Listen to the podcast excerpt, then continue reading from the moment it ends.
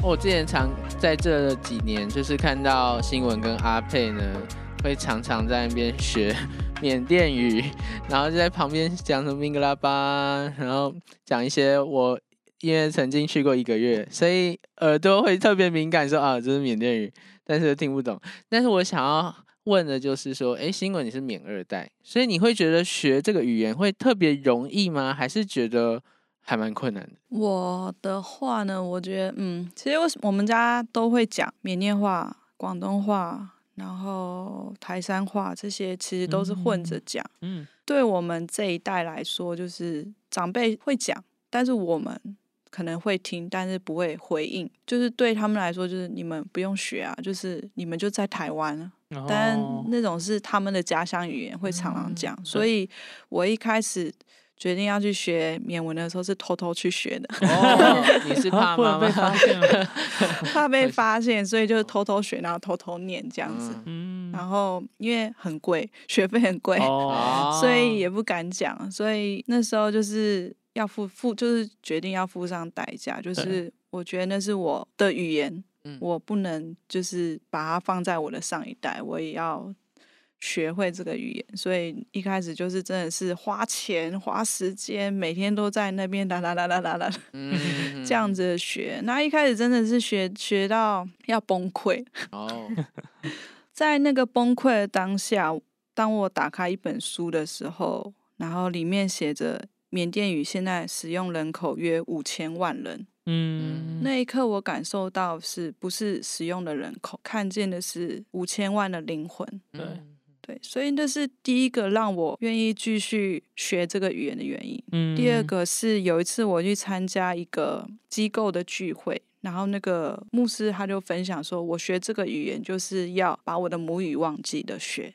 哦哇，就是他决定他要服侍这个国家的时候，他就是要把这个语言学到通，学到会，哪怕我忘记了我自己的母语是国语。他都要继续学下去，所以这两件事情一直在兼顾我里面那个看到缅语我都头痛的 那个那个情境那个当下，所以现在大概学两年，两年多到三年，可以一些基本对话。在在缅甸不会饿死啦，但是我们其实我里面自己写就是，如果我要去，我不要透过翻译的生活，我不要透过翻译的跟人家传福音，我想要用缅文跟。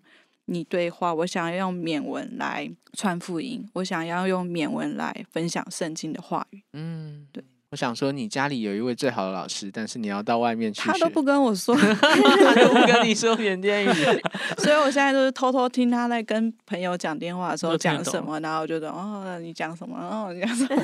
哦，你妈是个奇葩，因为我听很多人都是爸妈都急着要孩子一定要学，结果你家不是这样的。对，那阿佩学的很辛苦吗？我觉得在学的过程当中是很开心的，嗯，对。然后我觉得它比中文容易，真的假的？啊，觉得，但是因所以你有学过中文吗？就就是其实我我自己觉得它的它的文法是好懂的，对，但是。我觉得在这当中，我的困难点在于，因为现这个环境没有这个环境，然后还有我的练习的时间是不够的，嗯，对，然后所以就会学到一个程度的时候，我就会觉得到了瓶颈，没有办法再突破，对，然后在这过程当中，我就是要对自己有更多的耐心，然后就是持续每一周去碰它这样子。其实我自己一开始我是觉得不需要学语言，对，就我我自己开始我觉得说我就是要去国外，嗯，教中文嘛。哦。那教中文，我觉得不需要学当地的话，也可以透过各样的方式来教中文。但是后来我自己是去过一次柬埔寨，就是当。中文的代课老师，嗯，然后我就发现说，呃，学语言不是为了教学，而是为了教学之外的，像课堂经营。对，因为我课堂上学生发生很多的状况的时候，比如说他们就突然吵起架来，但是我却完全不知道，就是他们发生了什么事情。对，对，然后所以我是那一次回来之后，我就决定说好，我我要来学缅文，然后新闻就介绍他的老师给我认识。